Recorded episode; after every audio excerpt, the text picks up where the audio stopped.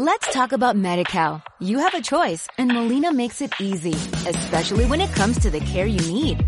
So let's talk about you, about making your life easier, about extra help to manage your health. Let's talk about your needs now and for the future. Nobody knows MediCal better than Molina. It starts with a phone call. Call 866-420-5330 or visit meetmolinaca.com. Let's talk today. Esta es una producción de Grupo Fórmula. Encuentra más contenido como este en radioformula.mx. Yo los saludo, soy Eduardo Ruiz Gili aquí en Grupo Fórmula, radio, televisión, internet y redes sociales desde Cuernavaca, Morelos, allá en la Ciudad de México. Félix Loperena. ¿Qué tal? Muy buenas tardes a todos. Y Eduardo Sodi. Hola, ¿qué tal? Qué gusto.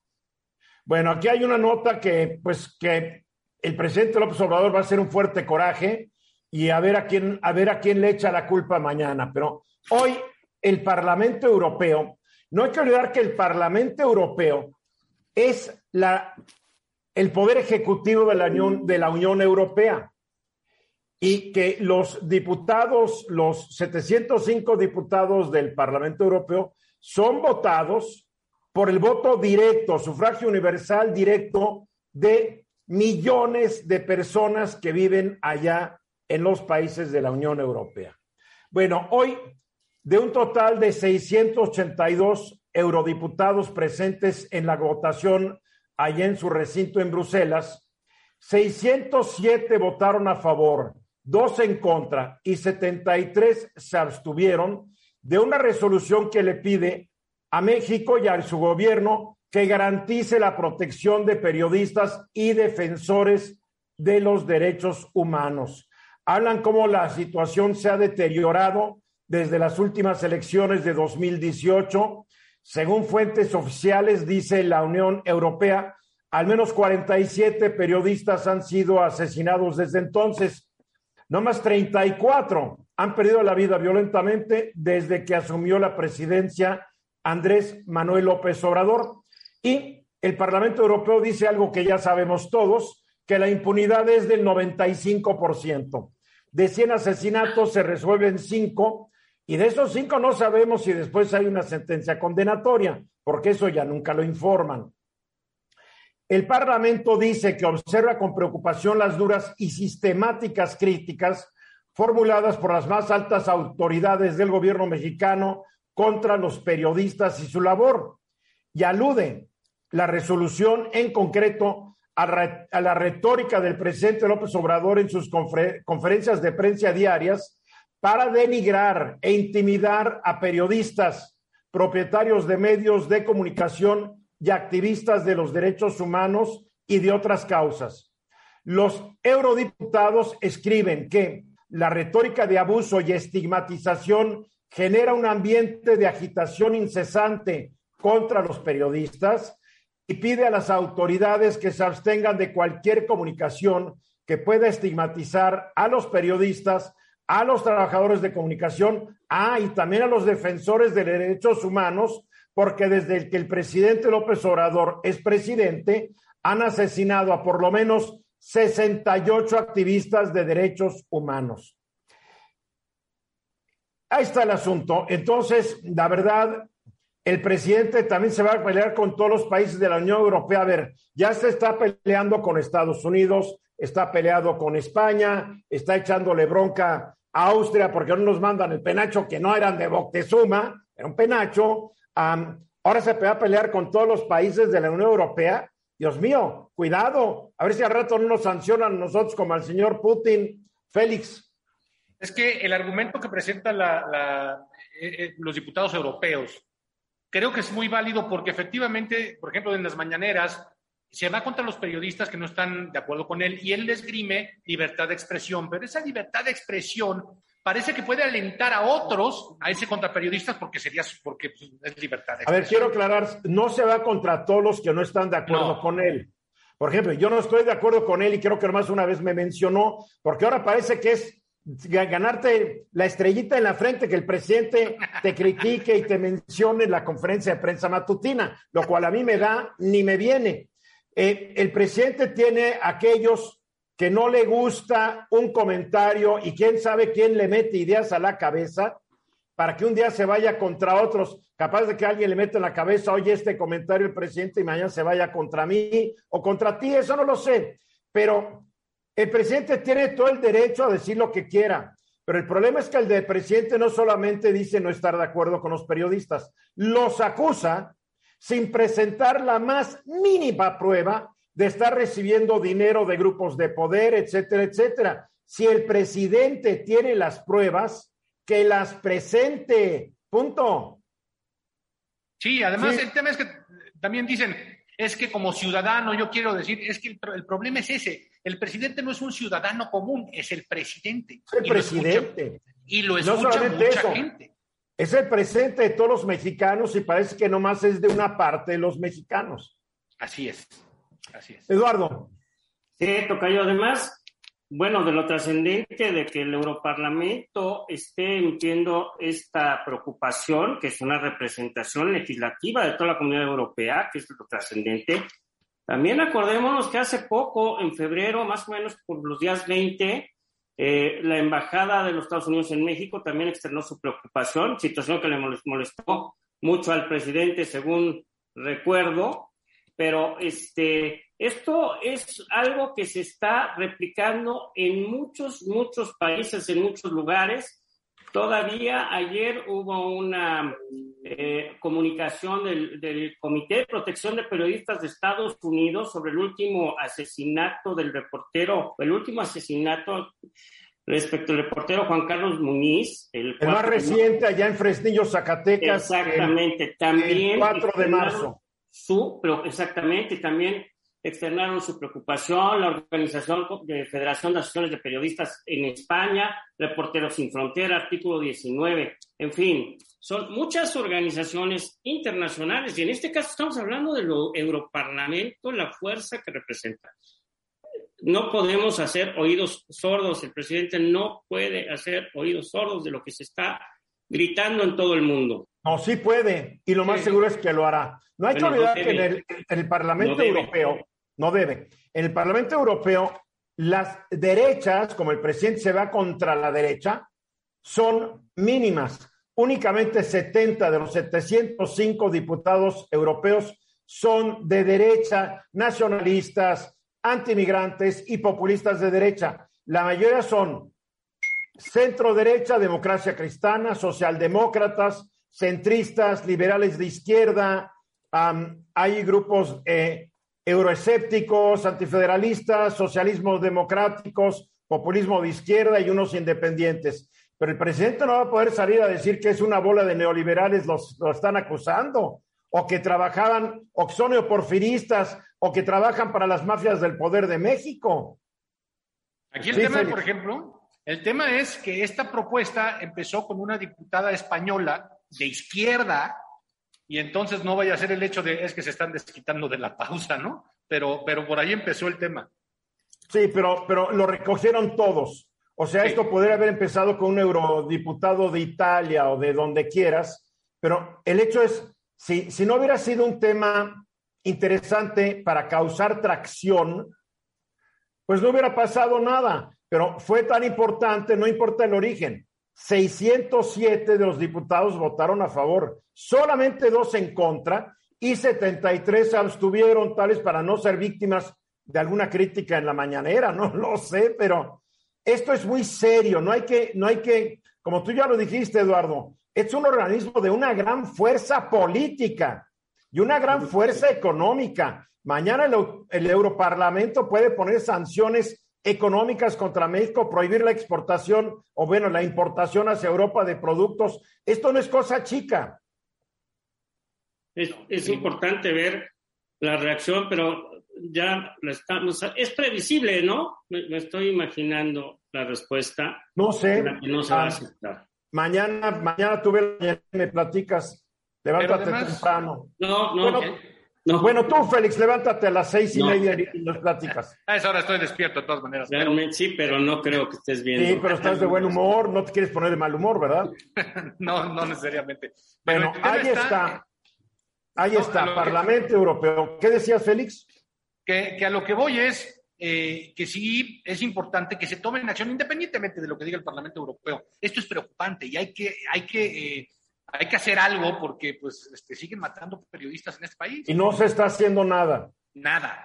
De repente, de repente dicen que ya tienen a los culpables. Ojo, son presuntos, porque hasta que un juez determine que sí están metidos en el asunto, serán culpables. Y no sabemos si capaz de que un gobernador, para quedar bien con el patrón o con la opinión pública, agarra a tres tipos que ahí iban caminando y dice, estos son, y tenemos las pruebas, y como ya se nos olvidó después de unos meses el asunto, estos libres y los culpables aún más libres. Cuidado, 95% de impunidad, lo cual está un poquito más abajo de la impunidad general del resto de los delitos de México, ¿eh? que es terrible. No, hombre. Vamos a ir a los mensajes y regresamos exactamente, bueno, después digo la hora, regresamos. Momento en que yo Vamos de regreso exactamente, faltan 15 minutos para la hora. Eh, es, es el día de ayer, el día de ayer, un juez federal otorgó un amparo a quien es secretario técnico de la Junta de Coordinación Política, la JUCOPO del Senado de la República. Estamos hablando del caso del licenciado del Río Virgen, que fue arrestado el 22 de diciembre allá en Veracruz porque alguien lo acusó sin pruebas de estar eh, involucrado en el asesinato de un candidato a una presidencia municipal. Y quien no está nada contento con este asunto es el gobernador veracruzano, Cuitlagua García, quien caray dice, dice que este amparo que se le concedió a José Manuel del Río Virgen es por influyentismo, por amiguismo y corrupción, que dice, claro, los que defienden al detenido son Dante Delgado y Movimiento Ciudadano y Ricardo Monreal, el líder de los senadores de Morena. Entonces, parece que Cuitlagua García lo único que hace es repetir como periquito lo que a veces dice el presidente cuando no está de acuerdo con algo y demuestra muy poca imaginación. Pero en fin, para que nos platique sobre este caso, que desde el principio lo inició con un abuso de autoridad, nos acompaña por la vía telefónica el senador y coordinador de la Junta de Coordinación Política del Senado, senador por Morena, Ricardo Monreal. Ricardo, buenas tardes. ¿Qué tal, Eduardo? Me da mucho gusto saludarte y saludar a todo el auditorio esta tarde. el, gobernador Cuitlao García dice que este amparo ahora se dio por puro influyentismo tuyo y de Dante Delgado. No, hombre, eh, Eduardo, mira, la verdad es que han sido tres los acontecimientos de carácter jurisdiccional que lo han situado al gobierno, a la fiscalía y a los jueces de consigna local en el lugar que les corresponde. Eh, yo, eh, los jueces federales, tengo confianza más en la justicia federal y si tú ves la resolución, si alguno de los que nos escucha, aunque no sean abogados, leen la resolución, te das cuenta de las graves irregularidades y arbitrariedades que se cometen contra la población en Veracruz. Ni una sola prueba.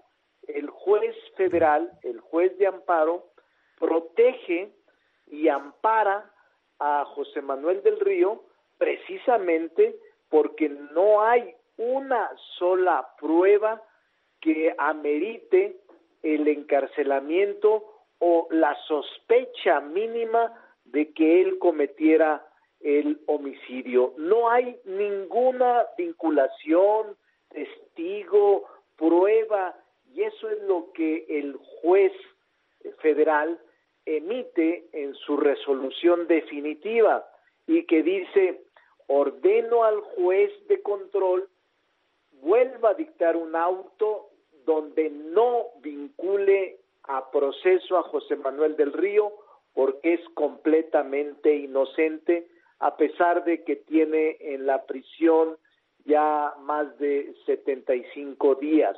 Eso es lo que sucede. Entiendo que esté enojado, como también lo estuvo cuando salieron libres seis jóvenes a los que detuvieron ilegalmente, arbitrariamente por casi tres meses, cuatro meses, y entiendo que está incómodo y molesto porque la Corte, la Suprema Corte de Justicia, declaró inconstitucional el delito de ultrajes a la autoridad. Eh, yo creo que debería ser cuidadoso el gobernador o hacerse asesorar de un buen abogado que los hay allí en Veracruz, es cuna de buenos abogados y me parece que debería tener cuidado en acusar a un órgano de justicia porque puede generársele también a él un proceso de deterioro frente a este tipo de situaciones de no respeto a las instancias jurisdiccionales de este país. Ahora, cada vez que él ha perdido un caso, alega que son corruptos los jueces federales que están, que están enmendándole la plana. ¿Qué puede hacerse con un gobernador que tiene sus jueces de consigna en su estado y va perdiendo cuando se, se, se, se trata del, del, del, nivel federal. ¿Hay algún, ¿Hay algún delito que perseguir a un gobernador que actúa así? Sí, claro, incluso al fiscal o al juez que dictó el auto de vinculación a proceso sin ninguna causa, puede el detenido, la víctima, una vez que salga en libertad, promover juicios de indemnización, de reparación de daños o por abuso de autoridad. Esa eh, libertad tiene quien fue acusado injustamente y quien fue privado ilegalmente de su eh, libertad. Eh, es un tema muy importante eh, que creo va a seguir dando, pero en los últimos temas eh, mucha gente va a acudir a la justicia federal y que está siendo perseguida en el Estado. A ver, el caso del Río, el, el juzgado decimoséptimo distrito, que es el que determinó, no, determinó que la vinculación a proceso no reúne los requisitos constitucionales y legales, le otorga un plazo de 10 días a la Fiscalía Veracruzana o a la esposa de la víctima para apelar a la decisión. Si no, la, si no apelan en plazo de 10 días, del Río Virgen saldrá libre. Sin embargo, si, si no se da esto, podrían pasar otras cuatro semanas para que el señor pueda salir. ¿Cuándo va a poder salir ya después de 75 años, perdón, 75 días de estar ilegal e injustamente preso? Sí, e, es una buena pregunta, Eduardo. Eso es lo injusto de la justicia. Cuando ya un juez federal determinó que no hay elementos, cuando la justicia federal protege y ampara a la persona, eh, todavía hay triquiñuelas jurídicas para alargar el proceso. Ya anunció la fiscal que se inconformará vergüenza le debería de dar de ser una fiscal de consigna sin autonomía y sin autoridad moral. Esto va a prolongar el proceso. Lo hacen como una chicanada, como una triquiñuela, como una actitud guisachera eh, que tratan de prolongar y de dejar más tiempo a la persona que es inocente pero obviamente eh, la fiscal tendrá que en un futuro responder de sus acciones.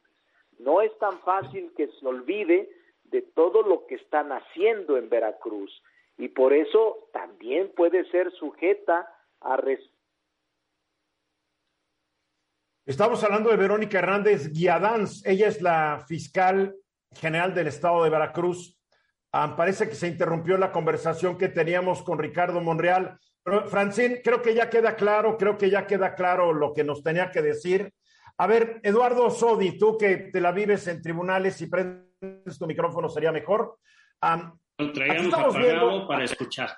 Aquí estamos viendo algo, que no solamente hay jueces de consigna, o sea, que trabajan para el gobernador o la fiscal general del estado en Veracruz, lo estamos viendo en Puebla, lo estamos viendo en la Ciudad de México, lo estamos viendo en Zacatecas, Um, ¿Dónde diablos entonces queda la seguridad de cualquiera de nosotros que ante un tribunal, a, primero ante un fiscal estatal y un tribunal estatal, no nos metan a la cárcel siendo totalmente inocentes.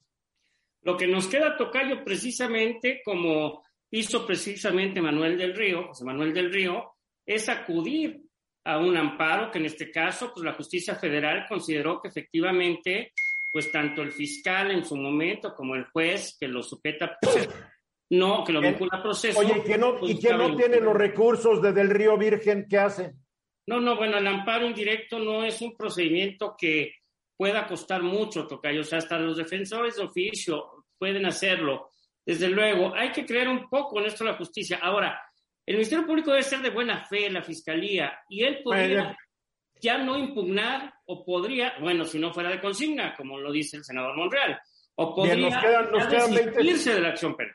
Nos quedan 20 segunditos, ya nos tenemos que ir. Pero a fin de cuentas, estamos, el único que nos puede amparar, si no nos ampara un juez federal y somos inocentes, es Diosito. Bueno, Sí, pues. Digo, estamos, estamos en el desamparo. En- entonces en este país no existe Estado de Derecho.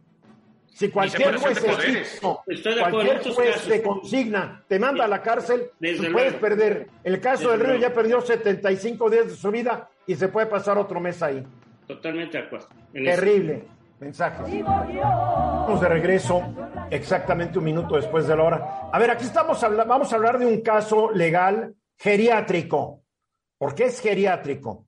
Esto involucra al actual fiscal general de la República, Alejandro Gertz Manero, que tiene 82 años. Involucra a la que fue compañera, pareja, amante, concubina de su hermano Federico Gertz Manero, que murió hace siete años cuando tenía 82 años, y en esa época Laura, su compañera, tenía 88 años. Y también involucra a la hija de Laura Morán, Alejandra Cuevas Morán, que entonces tenía 61 años y hoy tiene 68. Esto es un caso geriátrico, mi querido eh, Eduardo, donde, ah, donde demuestra que cuando la gente quiere pleito, a veces la edad, la edad no es un- una cortapisa para buscar un buen pleito. Y este pleito, pues, se volvió noticia, ya era noticia, pero se volvió más noticia a raíz de que aparecieron unos videos en donde el fiscal general de la República está hablando con uno de sus achichincles y eh, tratando de, hablando de que la resolución, una resolución a la Suprema Corte de Justicia de la Nación ya estaba lista para que lo favoreciera a él, pero que un ministro se le volteó. A ver, eh, yo hablé con el ministro y me dice que no es cierto, que nunca quedó con nada. O sea, platícanos del caso geriátrico. El caso geriátrico, sí. A ver, tenemos, yo creo que sí es importante establecer que el fiscal general de la República, o sea, o más bien, este asunto no tiene que ver con la Fiscalía General de la República, ¿sí? Entonces, Pero, sí con el fiscal general de la Ah, bueno, República. pues sí, era su hermano, ¿no? Y, y- y bueno, pero empecemos con eso. Eh, la fiscalía que genera esta investigación, esta averiguación es de la Ciudad de México. Y todo sucede primero con órganos de la Ciudad de México. ¿Estamos de acuerdo? ¿Qué es lo que está pasando? A ver, eh, la acusación y por la que está Alejandra Cuevas detenida, privada de su libertad, es por, según el juez, y así está su proceso, haber cometido un homicidio doloso, o sea, intencional, por haber omitido el cuidado a el concubino de su mamá. O sea, a ver, vamos a usar nombres. Sí, El- cuando tú dices que el, el fiscal de la Ciudad de México y algún juez de la Ciudad de México, estás hablando que la acusación viene de, de- de Alejandro Gertz Morán. Eh, Obviamente, ¿no? Sí, Alejandro claro, Gertz, Alejandro Gertz Manero acusa, mataron a mi hermano porque no lo cuidaron. Es- claro. A ver, déjame terminar, por favor. Adelante. Alejandro Gertz dice, no cuidaron a mi hermano como debían cuidarlo y lo dejaron morir. Eh, mi, mi, mi disque cuñada, que ya en esa época ya tenía 82 años, y mi, la hija de mi disque cuñada, que ya entonces tenía 61 años. Ahora, pero yo he leído declaraciones de los cuidadores que dicen pues, que sí lo cuidaban. Ese es el punto, es el punto, Tocayo. El punto que estamos tocando es que se les está acusando de que no lo cuidaron y que eso da como consecuencia un delito de homicidio con intención de privarlo de la vida, o sea, intencionalmente lo descuidaron, tuvieron, hicieron actos, aunque suene raro, actos de omisión, ¿sí? O sea, omitieron el cuidado, pero con la intención de que se muriera. Así A ver, está la acusación. A ver, te voy haciendo preguntas, porque tú eres Claro. abogado y, ya, como todos los abogados, ya crees que todos sabemos todo. No, hombre, a ver, una pregunta.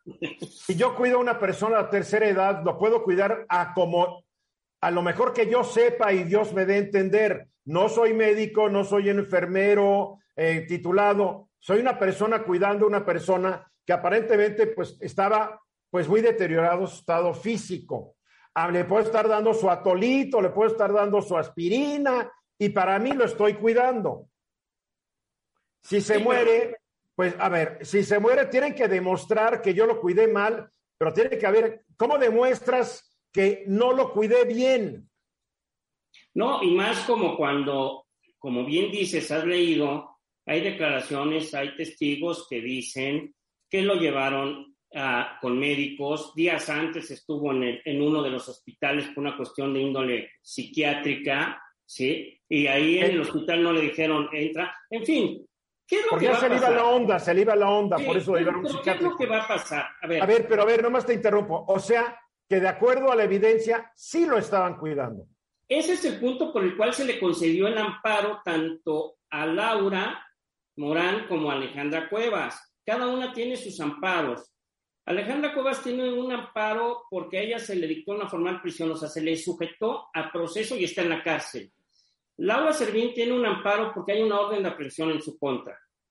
Estos amparos se concedieron por eh, un juez, por la juez quinto de distrito en materia penal y se los concede estableciendo precisamente, Tocayo, que hay mucha contradicción entre que los jueces lo único que han determinado son la parte de acusación, pero no han valorado la defensa en cuanto a lo que tú acabas de decir, que hay testigos que dicen que sí los cuidaban, que hay compra de medicamentos, que hay visitas a médicos. Entonces, para considerar que hay un acto doloso que tenga como intención que esa persona se muera, pues para la juez de distrito se le hace incongruente. Ahora, como A ver, la juez- otra, pregunta.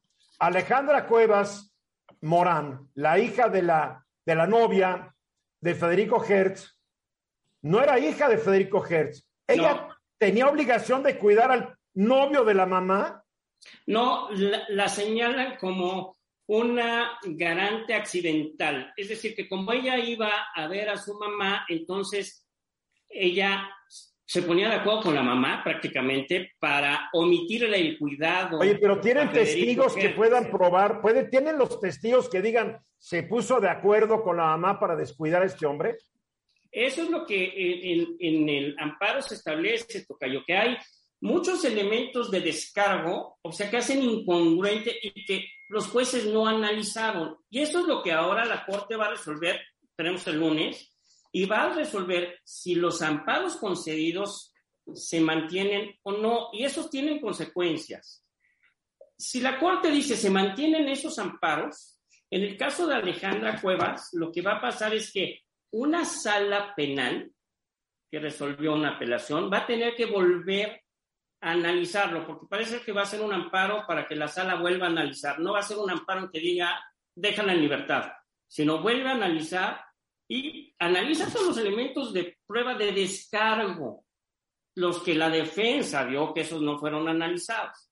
¿Qué puede pasar si la sala analizándolo establece que efectivamente no hay elementos del delito y responsabilidad, ¿sí? Ordenará su libertad y en ese momento sale. Ahí ¿De sí no cuánto, hay- Pero ¿cuánto tiempo más va a pasar no, para mira, que la Corte el lunes tiene que resolver eh, y si resuelve confirmando el amparo que otorgó la juez quinto distrito, de inmediato deberá notificarse a la sala para que la sala emita una nueva resolución y tendrá eh, horas para hacerlo. Y A ver, entonces, a ver, la resolución de la Suprema Corte de Justicia de la Nación, que está a cargo del, del ministro Alberto Pérez Dayán, aparentemente alguien la ha filtrado. Así es. ¿Qué dice esa resolución? Tú ya Esta la tienes.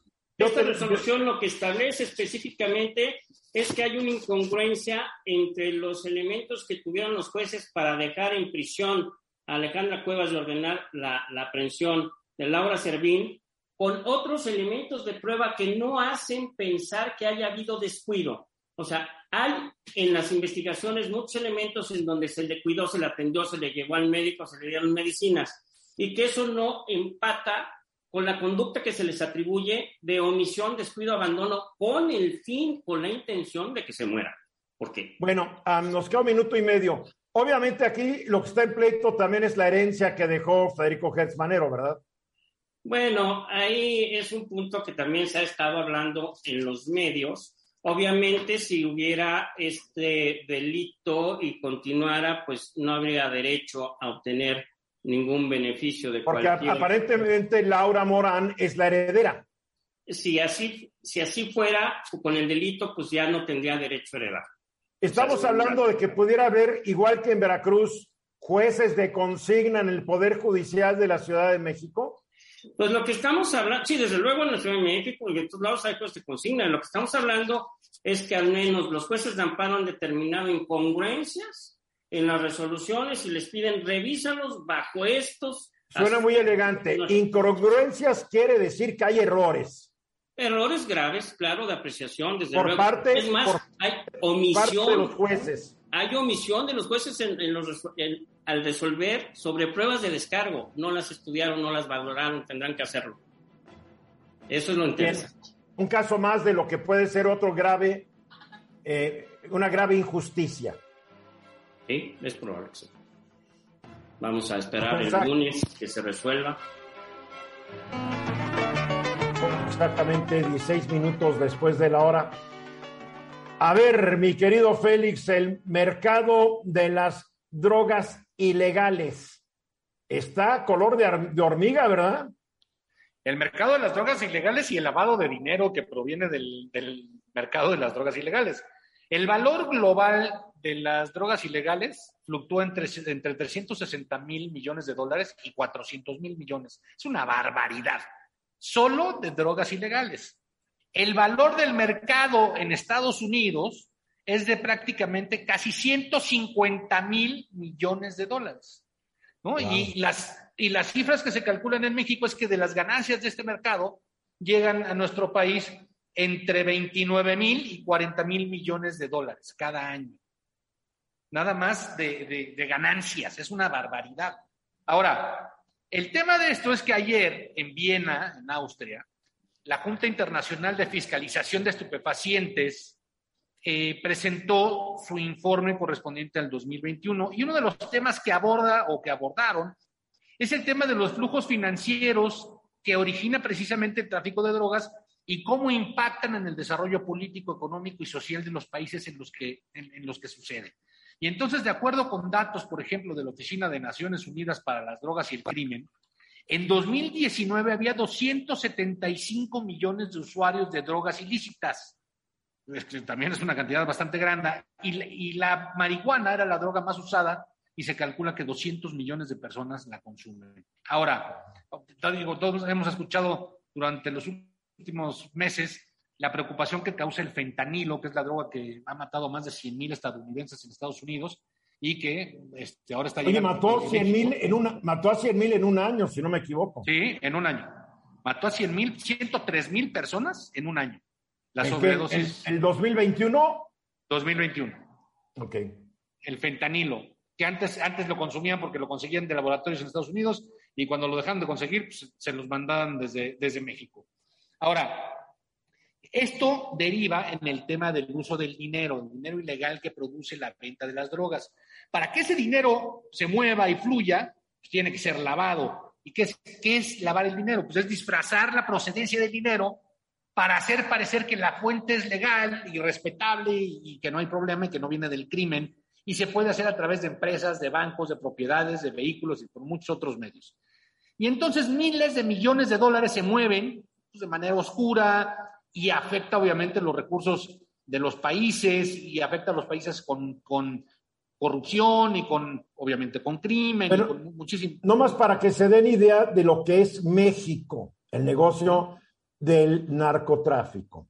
Una investigación muy importante realizada por un investigador de la Universidad de Tennessee hace, hace un par de años, muy reciente, dijo que aproximadamente 500 ciudades mexicanas están involucradas en el tráfico de drogas y que los cárteles tienen como 450 mil empleados, 450 mil personas trabajando para ellas y que 3 millones 200 mil mexicanos sobreviven o viven gracias al negocio del narcotráfico. Nada más para que, para que la gente se dé idea. Y corroboró este estudio lo que tú decías, 25 mil a 30 mil millones de dólares anuales de utilidades.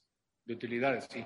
¿Ah? Sí, porque hay que repartir en corrupción. Por eso el gobierno no puede, porque el gobierno no puede, porque el gobierno nunca llega a aceptar estas realidades.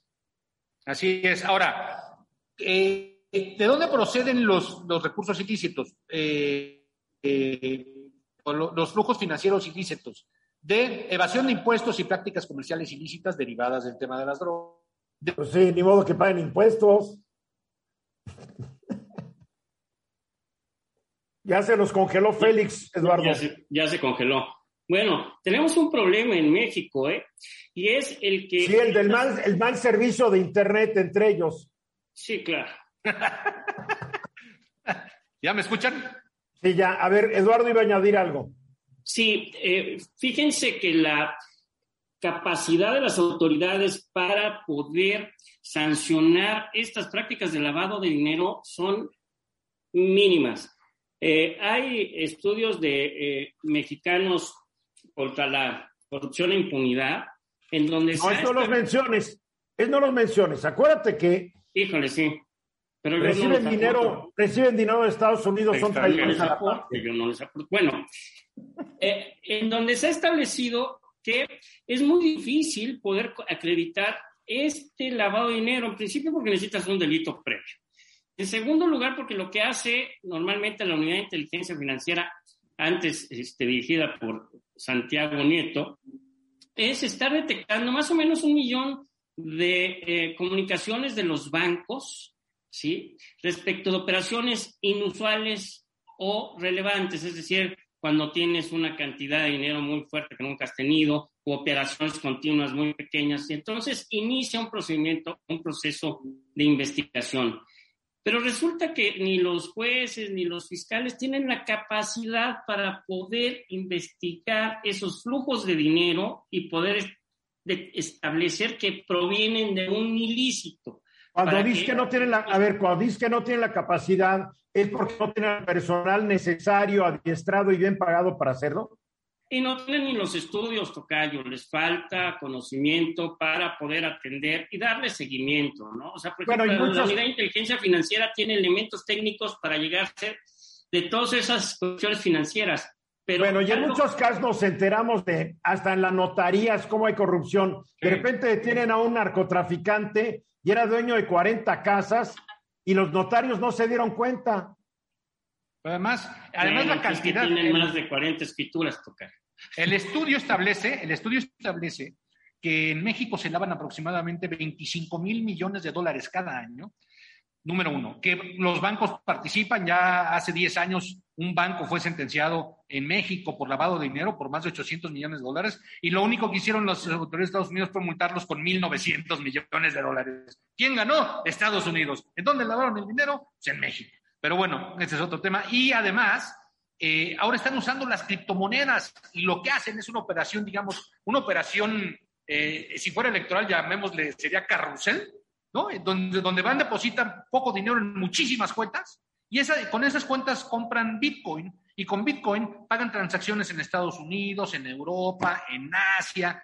Y entonces no tenemos las leyes en México que estén a la altura de la tecnología ni con la rapidez de la tecnología. Oye, no las tienen en ningún lado del mundo, mi querido Félix. Por eso el presidente de Estados Unidos, Joe Biden, acaba de lanzar eh, una orden ejecutiva para que se empiece a analizar y estudiar cómo se va a regular el mercado de los bitcoins.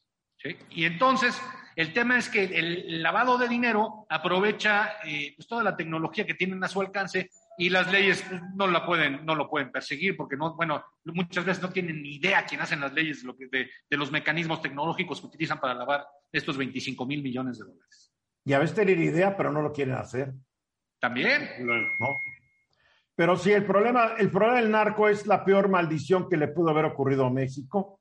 Es un, es un problema que no se atacó bien desde el principio, donde aparentemente hubo colusión de las primeras bandas de narcotraficantes con autoridades federales, estatales y municipales. Y desde entonces, estamos hablando de la década de los 70, cuando empezó esto, en una época presumían en Guadalajara, ahí por el año 72, 73, que todos los centros comerciales que estaban haciendo Guadalajara una ciudad moderna, las habían financiado el cártel de Guadalajara y todo mundo feliz y tan contento. Estaban orgullosos. El gobierno no hizo nada, la sociedad no hizo nada y hoy estamos pagando las consecuencias de haber ignorado la magnitud del problema. Qué bueno que trajiste el tema. Vamos a los mensajes. uno después de la hora. Vamos a Washington. Allá está Lila Abed para platicar con nosotros sobre todo lo que está pasando en Ucrania, porque además, algo muy interesante, Lila, tu hermano Alberto decidió irse a Ucrania a ayudar en lo que es eh, su especialidad, que es toda esta cosa de logística de alimentos y llevar alimentos a la gente, y te ha estado mandando mensajes y videos que, que demuestran la terrible situación que está ocurriendo ahí. Así es, Eduardo. Mi hermano Miguel está trabajando con una organización. Miguel, claro, Miguel. Sí, pero em, que se llama World Central Kitchen, que es fundada por el chef José Andrés. Sí, claro. se, dedican a alimentar a las personas que están viviendo una crisis o, en este caso, a los refugiados que están llegando a la frontera entre Ucrania y Polonia. Y me mandó un clip eh, de lo que se está viviendo ahí en tiempo real. Eh, cómo, se, cómo está trabajando para tratar de darles comida, eh, ¿no? Diferente tipo de productos que necesitan los refugiados. Entonces aquí, si se puede, eh, podemos ver lo que hizo Miguel el día de hoy en Polonia. Lo vemos. Lo que más les importa es que quieren, quieren seguir avanzando para ver dónde este, van a poder este, acabar pues haciendo una vida nueva, por, aunque sea temporáneamente, ¿no? Que, creo que para ellos, este, creo que tienen una idea de que esto no va a ser temporáneo para ellos. Este, creo que están buscando moverse rápido para ya encontrar una, una vida nueva, la verdad, porque se ve mucha, este, mucha gente que ya, este, la verdad, no, no, no, no lleva ya la idea de, de que pueda haber la posibilidad de regresar a su país, o, o si tienen esa idea, que no va a ser pronto. Hay muchos niños hay muchos niños, los pueden ver aquí, muchísimos niños. Los perros, muchos perros que la verdad también digo, nunca piensas de los perros, pero literalmente se están muriendo de frío los perros porque no, no traen suéter los, los animales. Este, digo, los niños obviamente te dan más cosa que nada, pero vienen bien abrigados hasta eso, porque pues, en, en, Ucrania hace frío, entonces todos vienen, tienen este, sus abrigos este, de invierno, pero los perros sí vienen casi muriéndose que es algo muy triste de ver también. Aquí podemos ver unas, una de las organizaciones que están, pero la gente sigue entrando. Hace un frío este, bastante intenso ya ahorita. Empezó a nevar un poco y ya se quitó. Y esa es la situación hasta ahorita. A lo que es muy importante de lo que nos narra tu hermano es, imagínense cada uno de los que estamos ahorita en comunicación, que nos ven en tele, nos escuchan en radio, en redes sociales, tú, Lila, Eduardo, Félix, Francín, toda la gente. Imagínense y vean todo lo que tienen a su alrededor, ya sea en su casa, en su oficina. Piensen lo que tienen y piensen que mañana tienen que largarse con lo que cabe en una maleta y que tal vez nunca regresen a su hogar o a su oficina o lo que sea, que tal vez apenas se fueron, cayó una bomba cortesía de Vladimir Putin y todo lo que era de ustedes ya no existe. O sea, una persona que se va así deja su vida, deja todo el esfuerzo de su trabajo. Es una es un drama pavoroso que difícilmente podemos imaginar, Lila. Son las imágenes desgarradoras, Eduardo, hoy que pude hablar con mi hermano en vivo, ¿no? Que fueron las imágenes que acabamos de ver. Eh, ver a los niños, a las mujeres, a las familias que también dejaron a sus esposos, a sus hermanos, a los hombres mayores de 18 años que no pueden salir de Ucrania porque están ahí defendiendo ¿no? a, la independencia, la soberanía, peleando en contra de Rusia. Vamos, muchas de estas personas, Eduardo, también llegan con mitad de su familia, ¿no? Y, para, para que la gente se entere, si tú tienes entre 18 y 60 años en Ucrania y eres hombre, no puedes salir te tienes que ir a, formar a la Guardia, a la, a la, Guardia Nacional, a las milicias para defender. Si eres menor de 18, mayor de 61, te vas para que no estorbes, ¿no? Es terrible. Es, es, es un horror y también con estos bombardeos que hemos visto en la ciudad eh, que es un puerto en el sur de Ucrania, Mariupol, donde eh, bombardearon un hospital, murieron tres personas, 17 resultaron heridas, que es un punto objetivo, eh, un objetivo clave, perdón, para Vladimir Putin, debido a que también los puede conectar con la costa donde está Crimea, Eduardo, y eso les permitiría, cuando Rusia tomó Crimea en 2014, les permitiría entrar desde Mariupol para entrar ya entonces a la capital de Kiev. Entonces, em, eh, estamos viendo que la crisis humanitaria aumenta cada día, Eduardo, después de dos semanas desde que inició esta invasión el 24 de febrero. Más de dos millones de refugiados ya han salido de Ucrania, distintos países, pero Polonia es la nación que más ha recibido a refugiados ucranianos en las últimas semanas. Eh, más de 500 personas, según la ONU, han muerto, 43 eh, de ellos niños, aunque las las cifras reales eh, se estiman que sean mucho mayores.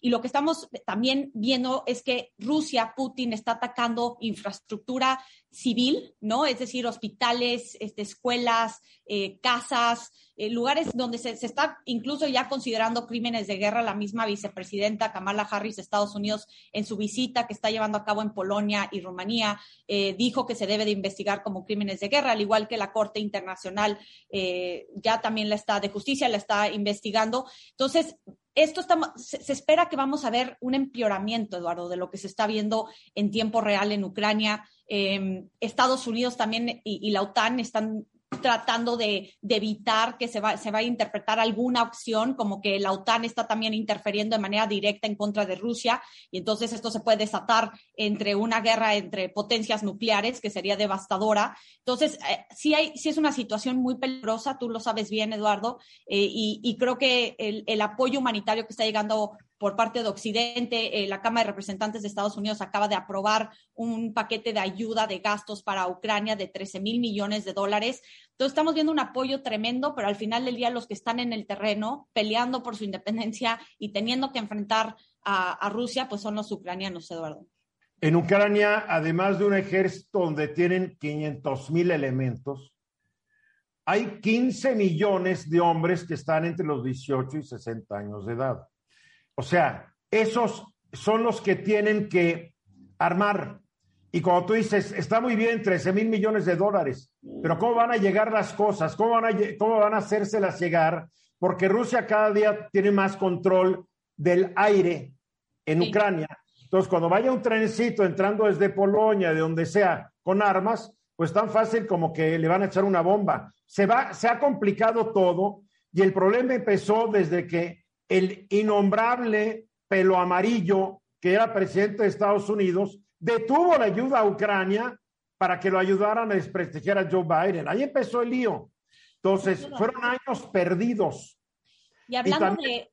Y también Europa no creyó que esto fuera a ocurrir. O sea, Alemania todavía, antes de la invasión, lo único que le mandó a los, a los ucranianos fueron unos cascos pero tampoco, pero tampoco Putin creía que iba a suceder las cosas así, ¿no? Yo creo que no, yo creo que Putin. No, yo creo que calculó mal ciertas cosas, Eduardo. No, yo, creo, que... Putin estaba decidido a invadir. Lo que no calculó es que el mundo se iba en contra como se le ha Ucrania, porque él decía Ucrania va a caer en una cuestión de días. Él no esperaba lo, el, el, combate, la fuerza que ha demostrado la población ucraniana en contra de Rusia. Ahora, de que vaya a caer eh, Kiev o no, Kiev o no, eso lo vamos a ver en, días, pero ha sido dos semanas desde que inició eh, el primer ataque, la invasión de Rusia en el, en el país vecino y aún no cae el gobierno. Ahí sigue el presidente. Mira, yo te doy mi pronóstico con base en todo lo que estoy estudiando y tú estarás de acuerdo. Va a caer Kiev, va a caer Ucrania, el presidente y su gabinete se van a tener que ir a la clandestinidad o largarse del país pero Rusia nunca va a poder controlar a Ucrania porque va a tener unas broncas de control para que cada ciudad la controle. Va a ser guerra casa por casa, ventana por ventana. O sea, Ucrania va a ser lo que para la Alemania nazi fue Rusia.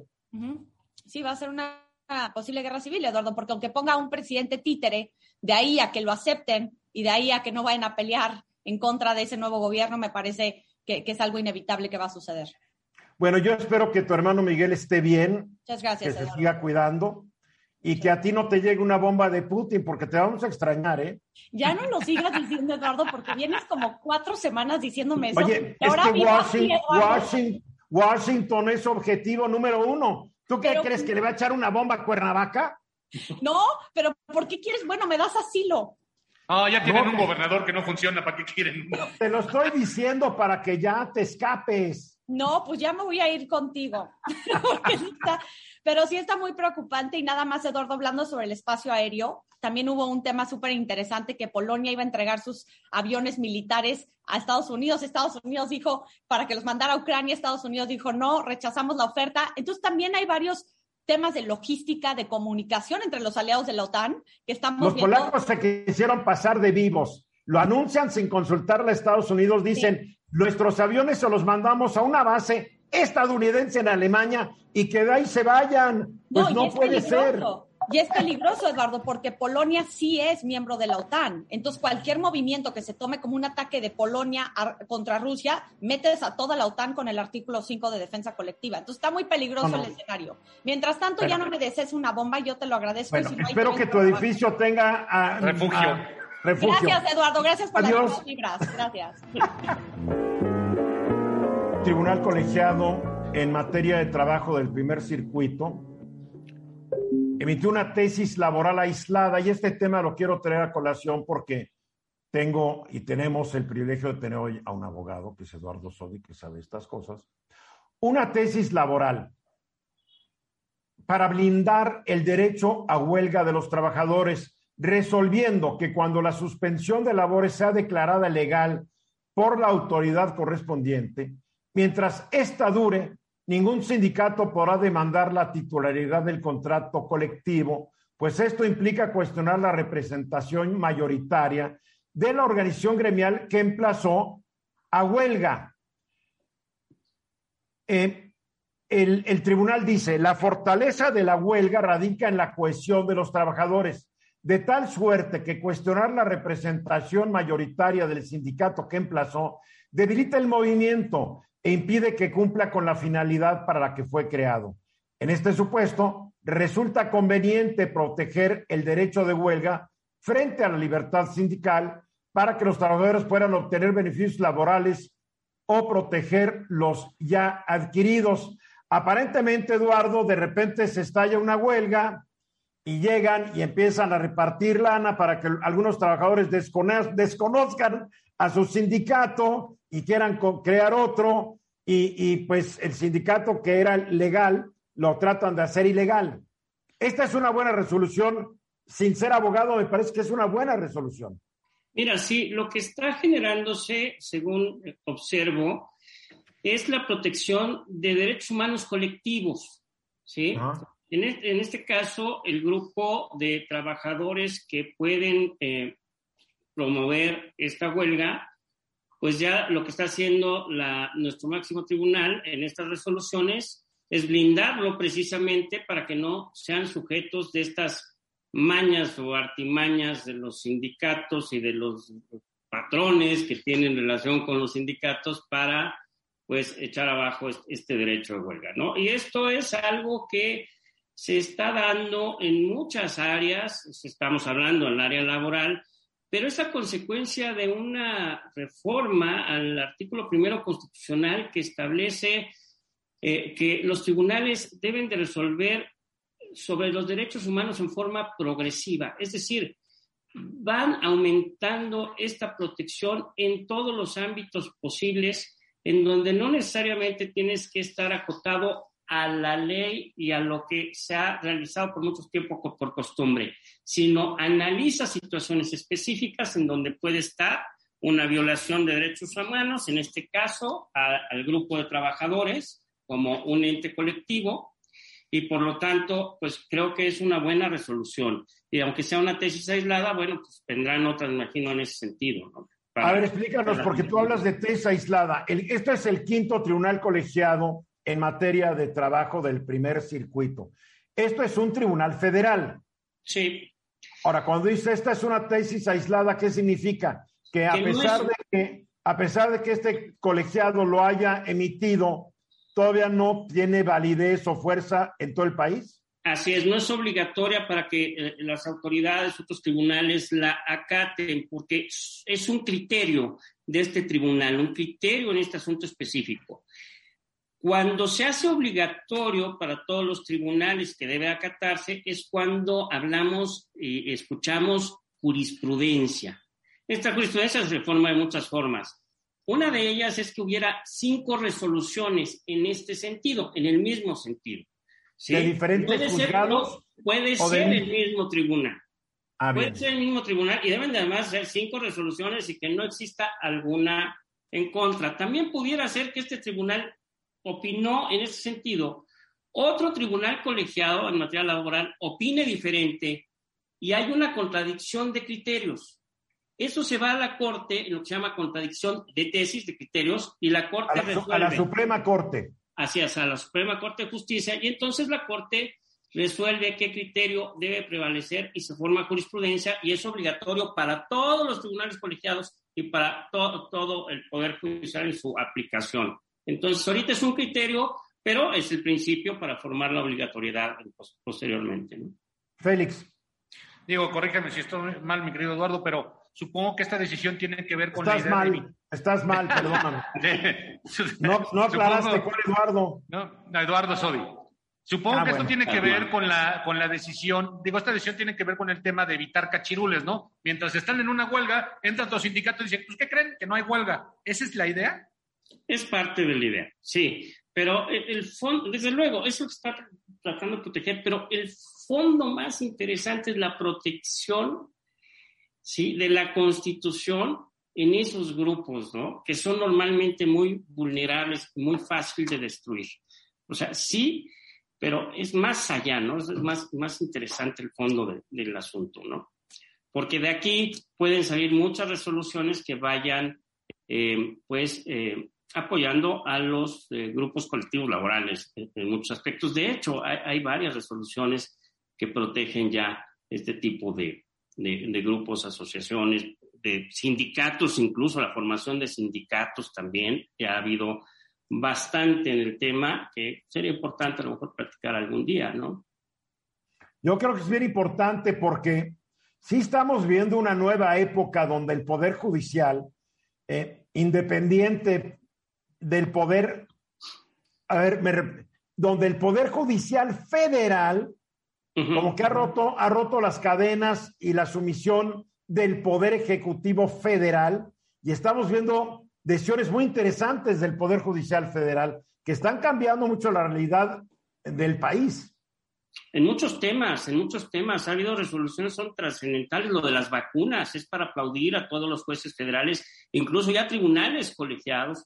Lo de la Ahora- suspensión que se dio en la ley eléctrica, que fue para todo el sector, no nada más para quien promovió el amparo, son resoluciones novedosas. Claro que obligó al presidente a tener que presentar una nueva iniciativa de reforma constitucional. Exactamente, claro. Sí, sí, o sea, el, el Poder Judicial Federal, en ese sentido, empezando por los jueces de distrito, porque tenemos que entender, el Poder Judicial Federal como un órgano autónomo, bueno, no es pensar nada más en la Suprema Corte de Justicia de la Nación, no, empecemos con los jueces de distrito, que son los primeros que conocen de los amparos que se promueven.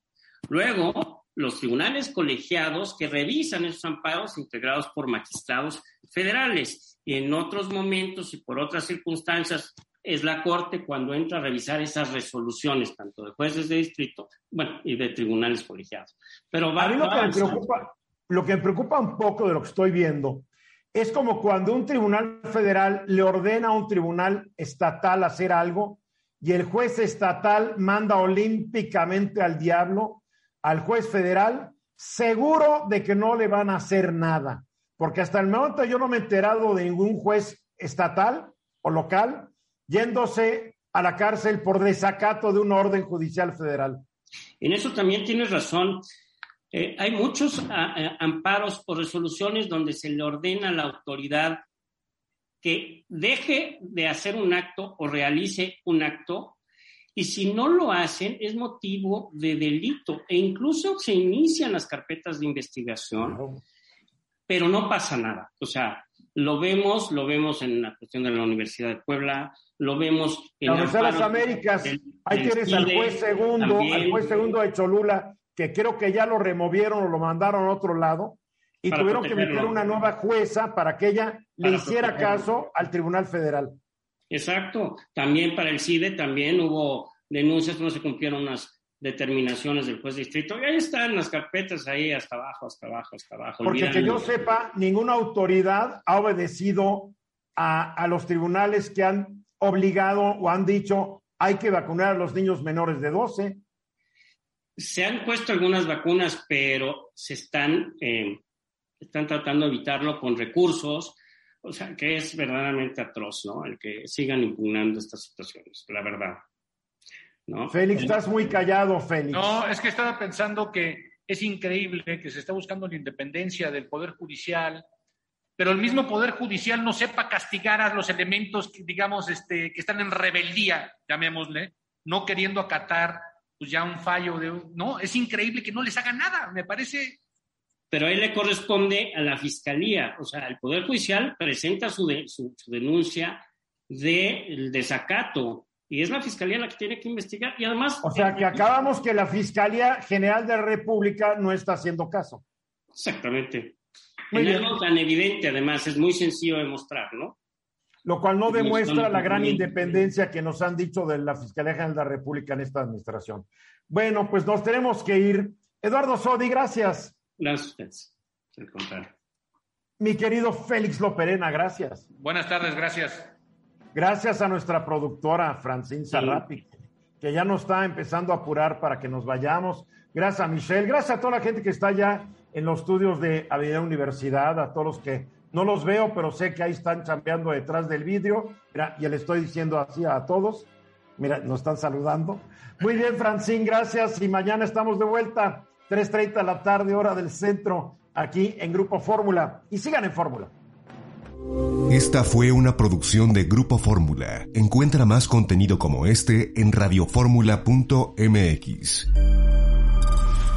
Let's talk about MediCal. You have a choice and Molina makes it easy, especially when it comes to the care you need. So let's talk about you, about making your life easier, about extra help to manage your health. Let's talk about your needs now and for the future. Nobody knows Medi-Cal better than Molina. It starts with a phone call. Call 866-420-5330 or visit meetmolinaca.com. Let's talk today.